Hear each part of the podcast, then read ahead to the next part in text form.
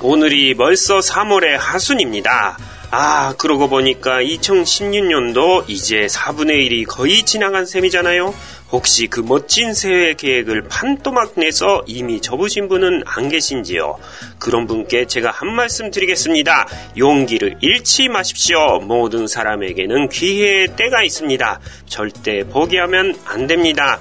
안녕하세요. 사랑해 황금말 신고야크노編集長 こと武藤がつきよです. 네, 안녕하세요. 아시스탄트 나이미です. 안녕하세요. 2代目 예쁜이 카나ちゃんです.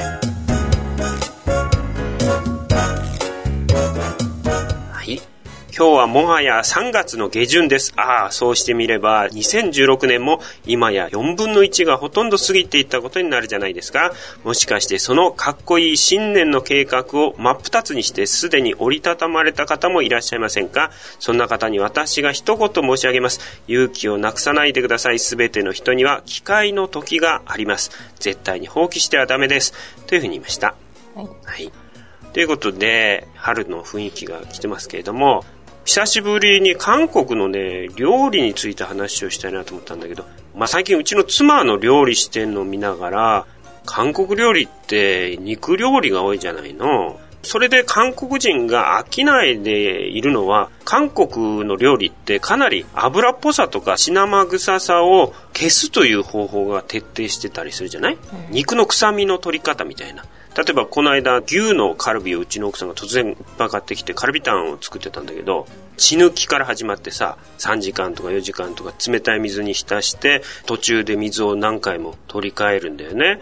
で熱く沸騰したお湯に肉を入れて5分ほど軽く茹でる鉄鎮だってのあるじゃない、うん、油分を除去するわけです。カスみたいな油が浮いていくんだけどそれを取って肉を洗ってね。その後本格的に煮込むんだけど、煮込む時にお酒とかみりんを入れたりするのも匂い消しになるけれども、大根1本をもう真っ二つにして入れてたし、玉ねぎ1個、長ネギの白い部分もでかいの2本とかね、あと、ニンニク1つかみそのまま入れてたよね、丸ままね。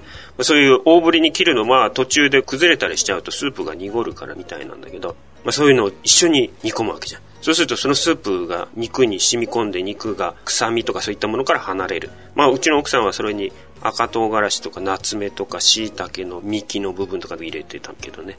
ファンギーとかね。ファンギーっていう漢方の食材もあるよね。そういう風にして肉2キロだったら4リットルの水を入れて強火で煮込んだ後弱火にして3時間ぐらい煮込んでたね。骨からポロッと肉が外れるために長い時間煮込むんだよね。で、茹で上がって最後にまたね、その材料、野菜とか入れて煮るという、そこに至る前の肉っていうのが、そこからカルビチームに転向することもできるんだよね。一部はカルビチームにしてましたよね。大量だからね。で、あと、カルビターンの場合は、そうして煮上がった後に、そのスープをこしてね、透き通ったスープが取れてね、それに、さらにネギとか大根とかもう一回入れて煮る。まあそういうのを見ても何回やるんだってぐらいにさ。全部で何時間かかってるんですか？そうだよだからてか前日から水につけとかないといけないからね、うんで、カルビタンだけじゃなくて、そのチゲやタン、キムチチンなんかにもポッサンみたいなそのサンギョサルの肉を入れたりするときに、茹でてから入れるわけだよね。臭みを取ってから。あ、そうです、そうです。うん。だからそういうのを見ると、何作るにしても、まあ肉料理の時はそれだけ手間がかかってんだなっていうことに最近気づいて、苦労してんなと思ったけどね。聞いてそこまでするのすごいですね。うん。うん韓国人は結構すると思う。そうなんだよ。うん、で、そんなにいっぱい量作って、うん、編集長のお宅は、そうですよね。そんなにシックもいないし、うん、ずっと食べるんですかね。そう。3日間ぐらい食べるよ。だってうちもお母さん見てるとちょっとの量は絶対作らないので、大量に作るじゃないですか。てか奥さん結構大量にソニコ いつもそうなんだよ。いつも何日間か食べなきゃならないし、一部は冷凍庫に行ったりすることも結構あるし。最後まで全部食べるんですかねいや、やっぱり。だってさ、まだ残ってんのに作るんだよ。そうですよ、信じらんないよ、それ。3種類ぐらい並ぶんだよ、あの、鍋がさ。うちのお母さんもそうですよ。まだあって、それを全部食べきってから私は次のものを作りたいんだけど、これもあって、これもあって、これもあって、しかも大量みたいな。うちのお母さんもそうです。やっぱり韓国人そうだよね。そうだよ。え、まだカルビチ残ってんのになんでこれチゲを作作ったのみたいなそういう、ね、やっぱりみんな飽きちゃうからって言うんですよねうちのお母さん。は飽きちゃうからこれも食べてまた次にこれも食べてまた次にこれも食べたらいいって言うんだけどだけど残しちゃって捨てちゃう。結局時間経っちゃうと美味しくなくなっちゃうから。同じだね。でもやっぱりそれが足りなかったらどうしよう考えちゃうみたいなんですよね、そうなんだ、まあお裾分けとかも確かにしてるよね会社に持ってったりはしてるけど、でもうちのお母さんが行って感動したことがあったんですけど、なんかそのいっぱい作る理由は、私のために作るんだって言うんですよ、ご飯とかも一緒に食べるじゃないですか韓国って。自分の分があるわけじゃなくて、でちょっとしかなかったら妙のりじゃないですか、その家の嫁だから。食べたいおかずがあってもいっぱい食べれないじゃないかって、でそれがいっぱいあれば堂々と食べれるっていう、私のためにいっぱい作るんだってまあ、お母さんが そのミョネリだった時代にそういうのを経験した可能性はあるけどね、で、うん。最初はその言葉を聞いてすごい感動したんですけどあだんだんだんだん本当かなお母さん理由をこじつけて私のためにって言ってるんじゃいやまあでもそういう面もあるということは確かだろうとう。はい、ということで、はい、今日は韓国料理のね肉の料理の仕方について紹介してみました。それでは勉強ですね 오늘의한국말はいそれじゃあかなちゃん復習の時間ですはい。荷物みんな包んだかい 짐 다 쌌어? うん3人だったけどね 쌌니?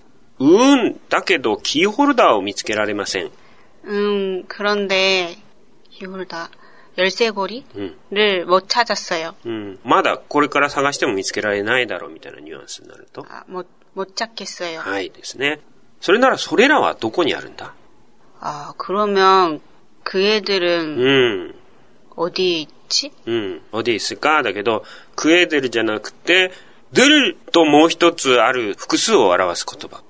어, 걔, 그, 그애,まで 왔ますか?く、ケケなんだけど、ね。 걔, 걔네들. そうだ。 걔네들은 うん。ケネデリ어디 있을까だね。ねっていうのが、タチなわけですよね。誰々たち。だから、我らって何て言いますか 우리네, はい。 婦人たち。 부인네, 婦人ね。 부인네. はい。まあ、こういう使い方をするんだということを言ったわけですね。じゃあ、応用編として一つ。荷物を包んで車に積んだ。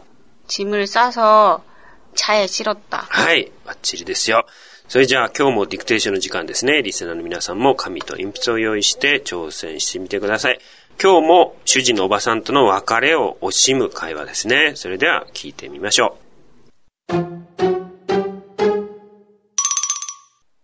감사합니다 아주머니 う。かなこや、우리도 너와 같이 공항으로 갈게. 아 그러실 필요 없어요 저 혼자서 갈 수 있어요 아니다. 여기서 그냥 작별할 수는 없다.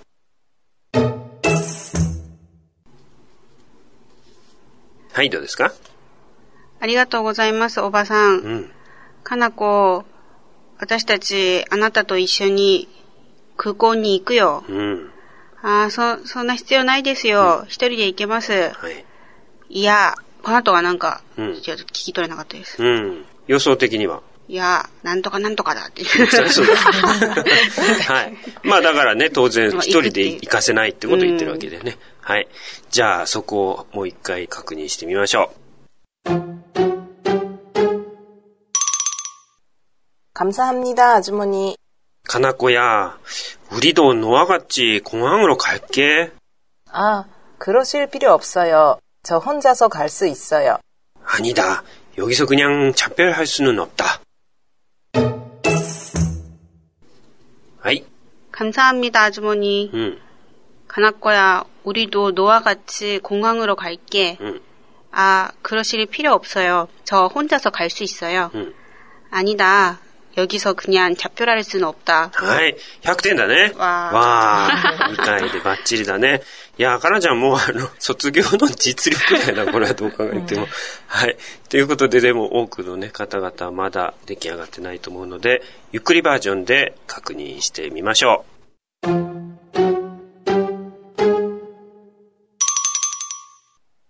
감사합니 다。 아주머 니。 かなこや 우리도 너와 같이 공항으로 갈게. 아, 그러실 필요 없어요. 저 혼자서 갈 수 있어요. 아니다. 여기서 그냥 작별할 수는 없다. はい。それでは私が日本語を言いますので、あゆみちゃんが正しい韓国語で発音してください。リスナーの皆さんは、あゆみちゃんのすぐ後に続いて練習してみてください。ありがとうございます、おばさん。감사합니다아주머니감사합니다아주머니かなこ、私たちもお前と一緒に空港に行くよ。かなこや、우리도너와같이공항으로갈 게。 かなこや、 우리도 너와 같이 공항으로 갈게. 아, そうされる必要ないです. 아, 그러실 필요 없어요. 아, 그러실 필요 없어요. 私一人で行けますよ.저 혼자서 갈 수 있어요. 저 혼자서 갈 수 있어요. いや. 아니다. 아니다. ここでこのまま別れるわけにはいかないよ. 여기서 그냥 작별할 수는 없다. 여기서 그냥 작별할 수는 없다. はい。じゃあ、ちゃん単語と表現ですね。はい。単語と表現ですね。アジュンマとも言うけど、それよりは少し丁寧な感じですね。 공항 空港。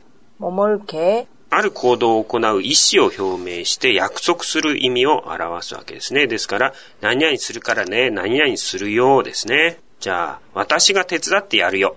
残ったら私が食べるから。 남으면 내가 먹을게. うん。っていう感じで自分の意思を表明するわけですね。필요。 必要ですね。じゃあ、必要条件。 필요 조건. 必要とする。 필요로 하다. はい。 필요 없다. うん。これはもう、필요 없다っていう形で一つの単語になっちゃってるんだけど、無駄だとかいらないとか不要だですね。はい。 혼자。 一人でとか単独でという副詞にもなりますよね。 じゃあ、身一つで。혼자몸으로自力でこの仕事をやり遂げた。혼자힘으로이일을해냈다うん、へねった、して出したという意味ですけど、やり遂げたってことですね。じゃあ、自分一人。자기혼자はい。ももそこれは、人を表す名詞とか固有数詞について、何人でっていうことになるんですね。で、死因で終わるパッチムがある固有詞につくときは、いそっていうふうにいが入るんだけど、 じゃあ、これを僕一人でどうやってやるんだい이걸나혼자서어떻게해うん、혼자という一人という名詞に、そう、一人でというふうになってるわけですね。二人で行きましょう。둘이서갑시 다。 これもトゥリというのが二人ですね。いが人間で、トゥル、トゥリソ、カプシダですね。はい。아니 다。 相手の言葉を打ち消す、いやとか違うとかですね。じゃあ、学生ですか違います。학생입니까아닙니다 5時にご出発ですかいいえ、6時出発です。5시에출발하십니까아니에요6시에출발해요うん。여 기。 ここですね。ももそ。えそうの宿泊形のそうですね。さっきのとは違って。だから、どこどこでということになりますね。ここでこのまま別れられないと言ってる。ここでのでですね。くにゃん。そのまま、ただですね。この間やったくで始まる似たような言葉何だったと思うかなちゃん。 苦情うん、そうだね。苦情。同じような意味だね。そのままほったらかす。くにゃん寝ぼりだ。ずっと寝てばかりいる。くにゃん잠만んだ。はい。雑 별。 うん、作別と書くんですけど、別れとか決別の意味ですね。じゃあ、別れの挨拶って何て言いますか雑별 인 사。 別れを告げる。雑별る고하だ。こうはだっていうのは、こうっていうのが告げるの国という字書くわけですね。はい。なんか質問ないですかかなちゃん。大丈夫です。はい。 それじゃあ対話練習ですね。リスナーの皆さんもかなちゃんと一緒に練習してみてください。最初にかなちゃんからですね。はい。감사합니 다、 아주머 니。 かなこや、우리도너와같이공항으로갈 게。 아、 그러실필요없어 요。 저혼자서갈수있어 요。 아니 다。 여기서그냥작별할수는없다はい。じゃあ交代して、あみちゃんから。 감사합니다, 아주머니. 가나꺼야, 우리도 너와 같이 공항으로 갈게. 아, 그러실 필요 없어요. 저 혼자서 갈 수 있어요. 아니다. 여기서 그냥 작별할 수는 없다. はい。じゃあ、みちゃん、タムもじょはい。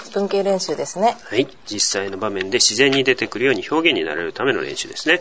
練習用に敬語に直しましたけども、最初の文型は、私たちも一緒にどこどこに行きますよですね。 우리도 같이 공항으로 갈게요.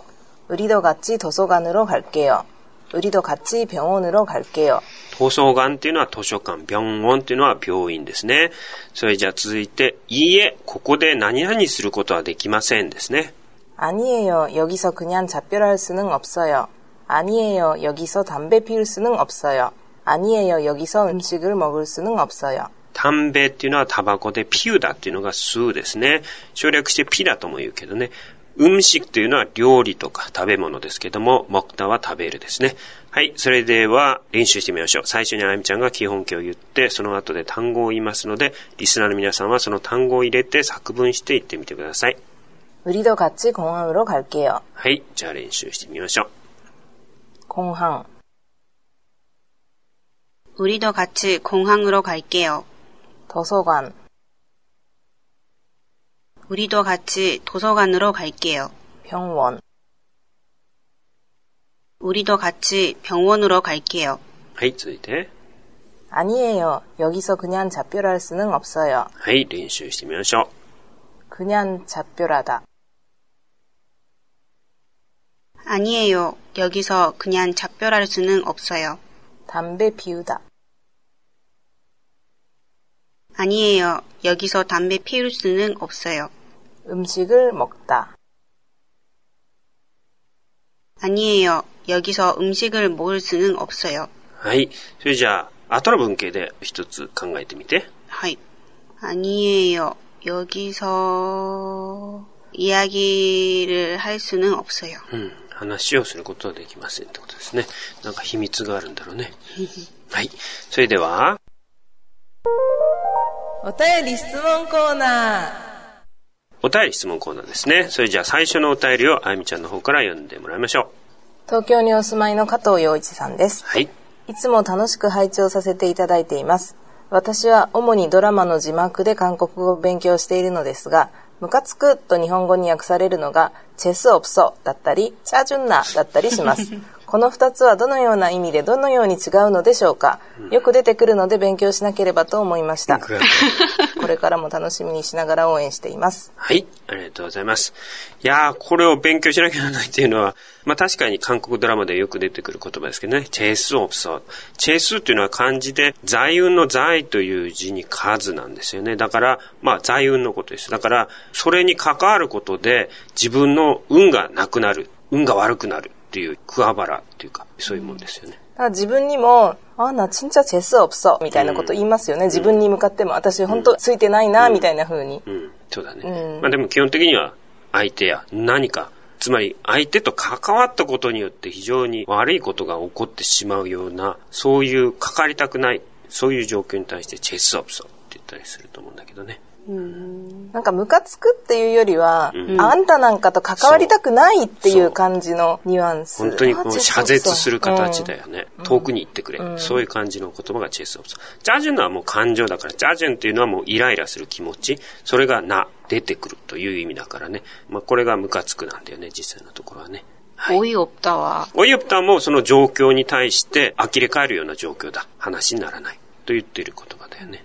はい、じゃあ次のお便りを私の方で読んでみたいと思いますね。これは SY さんですけれども、この間、シジャカドロカゲスミダで質問をくださった方ですね。日本にお住まいの SY さんです。先日は発音の質問に早速お答えをいただきありがとうございました。この番組のリスナーになって日が浅いので、最新号以外にバックナンバーを第1回から聞いています。私はずっと海外生活で日本での韓流ブームとは全く無縁でした。CD ショップで東方新規のアルバムを見て友人にこれ台湾のグループと聞き呆れられたこともあります。そんな私が韓国語を独学し始めたのは在住先のタイの田舎のスーパーに売っていた韓国製のスッカラ。スッカラのことですね。スプーンですね。の形に一目惚れし、またその機能性に感激、その時を境に偶然の出会いのように韓国文化に触れることが続くようになったからです。韓国語を学び始めると以前習得した中国語や母語である日本語との関係性に興味が湧き、努力はできねどワクワクしながら学んでいます。編集長も強調されていたと思いますが、語学習得にはその国の歴史文化を知ることは不可欠ですよね。これは誇り高き歴史を持つ中華の言葉を学んだ時に実感しました。紀元前の歴史上の人物や逸話に関連する言い回しが普通に会話や文章に出てきます。韓国語にも日常使われることわざなどに登場する歴史の人物や逸話があるのでしょうか？教えてください。ということですね。どうもありがとうございます。まずそのスッカラ、ね、スプーンでそんな機能性が高いようなスプーンなんかあるか？形に一目惚れしだから。日本のスプーンってちょっと深いですよね。深くてこう食べるとちょっと残っちゃうような、なんかちょっとある気がします。てかなんか、カレーでも食べない限りはスプーンを使うことってあんまないよね。あんまないです、ね。うん、なんかそうだ、カレー食べる時のスプーンは確かに深いね。深いですよね。縦長でね。ちょっと使いにくいかも。うん、なるほど、なるほど。はいはい。というわけで、歴史の人物や逸話を元にしたことわざとかですね。これはまあ、古事成語のことなわけですけど、まあ、日本語にも韓国語にも中国の古事成語はいっぱい出てきますよね。いわゆる、なんだろう、漁夫の利とかね。普通の単語にも出てきます。完璧っていうのはあれは古事成語ですよね。えー、なんかどんな話だったか忘れちゃったけど。あと助長する。ね。この草を早く成長させようと思って引っ張っちゃったとかいうような。それは助長だけどね。あと登竜門とかね。まあ、いろんな古事成語があるわけだけど、あの、韓国もそういう中華文化圏の中でどっぷり使ってたのもあって、もちろん中国の古事成語は日本以上にたくさん使います。知識をひけらかそうとする人は、やたら四字熟語を使うっていう傾向があったりするけど、ど、まあ、あの、日本人の知識人が英語をしょっちゅう使うのとちょっと似てるかもしれないけどね。はい。で、韓国自体の古事成語もいっぱいあります。韓国も、それこそ歴史書であるとこの三国維持、三国遊佐、三国四季、三国詐欺なんかの歴史書とか、あるいはまあ、チュニャンジョンとか、あとクーンモンとかね、小説なんかからも結構取り出されて、古事成語になってますよね。で、一番有名なのは、韓国の建国精神である、その、ダンクン神話？これは三国ユサに出てくるんだけど、その神話の中で、本因願という言葉があるよね。公益人間ですけどね。まあ、これこそ、韓国の政治とか経済とか社会とか文化の、その上にある理念として、まあ、韓国人の倫理意識というものを象徴する言葉となっているのが本意因願ですけどね。まあ、こういうのに始まって、例えばね、一般殺般とか言うじゃないの？うん、うん、この言葉もう追い詰められてどうしようもなくなったってことで、一般殺般って言うんですよ。これどこから来てるかっていうと、朝鮮建国の時の儒教を崇拝して仏教を廃したという数十廃仏、寸ユペブルですね。この時に、一般っていうのは、一般寸といって、その、理反層という僧侶なんだけど、理反、理論を研究する僧侶のことを理反層っていうのね。で、殺般寸っていうのは、お寺の事務を担当する僧侶のことを殺般寸って言うんですよ。で、一般殺般っていうのは、そういうお坊さんには2種類いるんだけど、その区別なく、朝鮮建国の寸ユペーブルの政策によって窮地に追いやられてるっていう状況が、一般殺般、どっちにしても追い詰められてるよねっていう、そこから生まれた言葉ですよね。あとは、ふんちょんまんちょんとかいう言葉なんでね、これはもう思いっきり遊んで楽しんでお金や物を惜しまず使ってしまうっていうこと、そういう状況のことをふんちょんまんちょんやって言うんだけど、これはね、実はあの、朝鮮10代の王様であったところの四三軍が、お母さんの最後、まあ実際は尊尊によって王妃の座を奪われて、毒を飲まされて自害させられてんだけど、その事実を知った後にもう完全におかしくなっちゃって、キーセン遊びにくれながら酒を飲み、浪費にくれる、まあそういう辛さを忘れようとしながら、結果、滅びの道を自分で呼び込んだってことで、フンチョン、マンチョンっていうね。フンチョンっていうのは、その、キーセンのことをフンチョンというふうに言ったんだけど、マンチョンっていうのは、滅びを呼び込むという意味ですね。マンチョン。そこから来てる言葉ですね。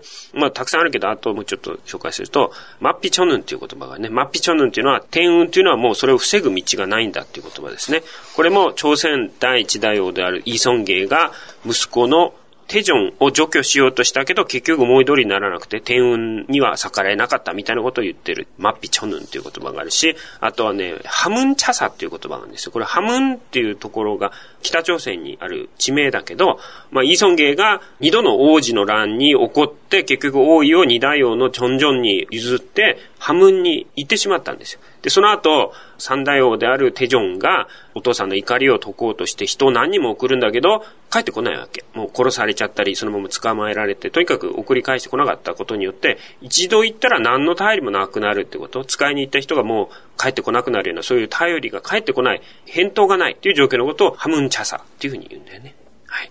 まあ、こんな感じでいっぱいあります。あとはもう、まあ、韓国で歴史と関係がないけど、四字熟語として作られた言葉は、帯イラクとかね。これはあの、カラスが飛び立つ時に梨が落ちてきたってことで、本当は関係ないことなのに、たまたま同時に起こってしまうことによって疑惑を受けちゃったりすることそう言ったりとかね。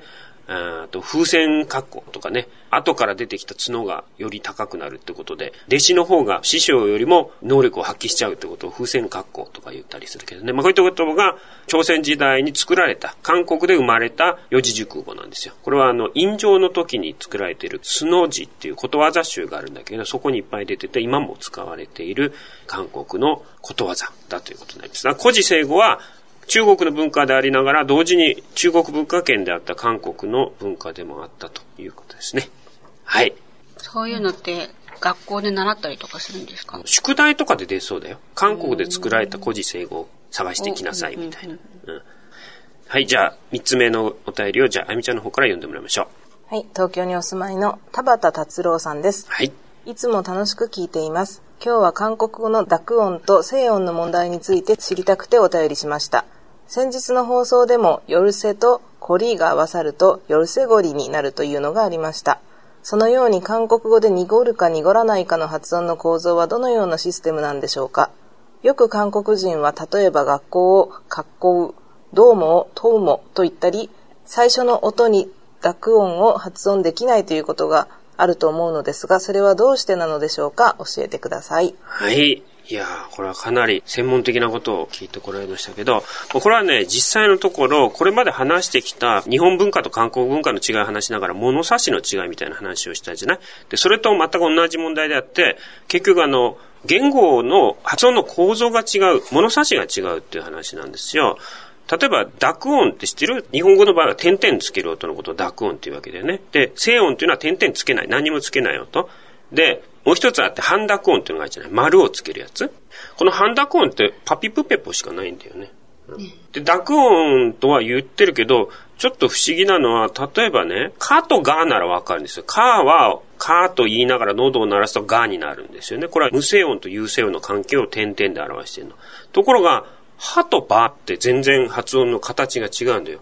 は、ば、ね。全然最初の形が違うじゃない？これをでも、点々で表してみたり、あるいはパとバみたいな丸と点々で分けてるけど、これは有声音と無声音の違い。だから日本語の方が構造はちゃんとなってないわけ。とりあえずその割り当ててる。濁音、半濁音みたいに言って、この音はこれみたいに割り当ててたりするわけです。例えば、さとざなんて、全然音が出る場所が違ったりするんだけど、まあ、我々の感覚では点々がついたら差は座になるみたいに思ってるわけじゃないこういうことで、これとは違う構造が韓国語の構造にはあるってことなんですよ。それが何かっていうと、まず一番我々が日本語にない構造の違いで困るのは、激音、ノーンってやつがあるじゃないのこれは口の形は全く同じで、喉から音が出る時の発声の仕方を変えるわけだよね。激音というと、外に向かって弾ける音だし、ノーンというと喉の奥で詰まる音なわけだけど、まあ、これは発声の仕方じゃないで、その平音のうちで、有声音、無声音があるって問題が今今回の質問の内容。格好なのか学校なのかってことなんだけど、これはだから格好と学校の違いは何かというと、喉が鳴るか鳴らないかの違いなんですよ。無声音と有声音。無声音が格好。有声音が学校なわけね。どうもととうももそう。どうもは喉が鳴ってどう。とは喉が鳴らないととってなるわけなんですよ。これ有声音無声音の違い。で、韓国語っていうのは実は、話し始めるときは喉が鳴らないっていうだけなの。蛇口の水を流すみたいな感じ。蛇口の水を流し始めるとずっと流れ続けるように、一回口を開いてその形を作って声が出始めた時、最初の音はまだ喉が鳴ってないから、無声音のまま行くんだけど、その次からは有声音になるから、ジャーっと流れてるから、それ以降は全部点々がつくって話になるわけです。これが韓国語の構造。ね。例えばだよ、手紙って手紙って言うじゃない。手に紙だから手紙って言ったらいいのに手紙って言うじゃない。この手紙って言いにくいんだよ。手紙の方が言いやすいでしょ？つまり最初の音は無声音で次の音が有声音の方が言いやすいの。手紙じゃなくて手紙でしょ。折り紙じゃなくて折り紙でしょ？折り紙って言いにくいんだよ。折り紙の方が言いやすい。同じ紙なんだけど、なぜ後の方に点々がついてるかというと、言いやすいから、日本語でもやっぱり同じ構造を採択してるんだよ。まあ、全部じゃないからわかんないけど、韓国語の場合はそのように全部がなってるってことなんですよ。だから、カナダラマバサアチャってね、カナダラマバサーチャーって言った時、カーは、カーっていうふうに無声音で出てるのに、その後はバサージャーっていうふうに優勢音になるというのは、ジャーッと水が流れてるという状況だってことなんですよ。で、水が止まるのは、無声音でしか発音できない音。例えば、ヒュ、H 音、シア。これは無声音しかないので、ヒア、シオができないし、あと、ノー音劇音は無声音になるしかないんでね。これが出た時。で、これが出る時っていうのは、例えばパッチム同士が重なった場合、だから、八教だったら、八の記憶と次の教の記憶がぶつかっちゃうから、この時には無声音になるとかね。まあ、脳音化するわけだよね。で、こういう風にして、時々プツプツっと切れるっていうのが起こるんだけど、その時以外はずっと優勢音で言ってしまう。あるいは単語が切れてる時、完全に単語が分かれてる時には、発狂ンだと言わないで、発狂ンだっていう風に言うように、単語が分かれるから、また無声音から始まるみたいにして、神田になるわけだけどね。だけど結構まあ楽なのは、無声音よりは有声音を出し続ける方が楽だから、発狂ガンだっていう人はいるわけだよね。その方が言いやすいからね。夜せゴリの場合は、夜せゴリっていうふうに分けて言う言い方もできるけど、その場合だと別々のものっていうことになって、夜せゴリという一つになると、夜せと言い始めた後はもう全部有声音になるから、ゴリになるということになるわけですね。これが韓国語の発声の構造だってことなんですよ。すなわち、小音の濁音が韓国語じゃできないんだとかいう問題じゃなくて、その濁音っていう構造が日本語独自のもんだってだけなの。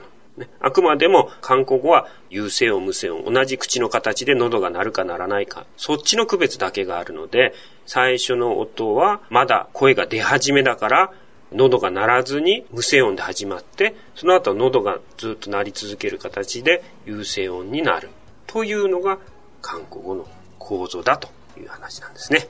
うん、最初の音を学校とかっていうのは実は格好っていうよりも難しいんですよ。最初から喉を鳴らさなきゃなんないから。そういう大変なことを韓国語はしない。最初の音は無声音になって言いやすくなってると。まあそれ以外にも韓国でいろんな発声のね、音韻の変化っていうのがあるからめんどくさいなと思うけど、基本的に韓国語っていうのは人が言いやすいようにできてるわけ。流音化とかいろんなのあるじゃない？人類のこと。陰流とは言わないで、陰流、陰流という理由、理由なんでなのか。その方が言いやすいから、流音化っていうのがなせる。まあそういうふうにして基本的には発音しやすいようにそうなってんだと。うん、じゃあ韓国人が日本語習うのが大変そうってことですね。なんでこうやるんだろう。日本人はきちっきちっとしてると考えたらいいよ。一音ずつもう決めた音は絶対その音でなきゃいけないみたいな感じでね。喉鳴らしたままジャーっと垂れ流しにはしないということなわけでね。きちきちっとしてるの。一音ずつ、子音があり、母音があり、子音があり、母音があり、こういう繰り返してね。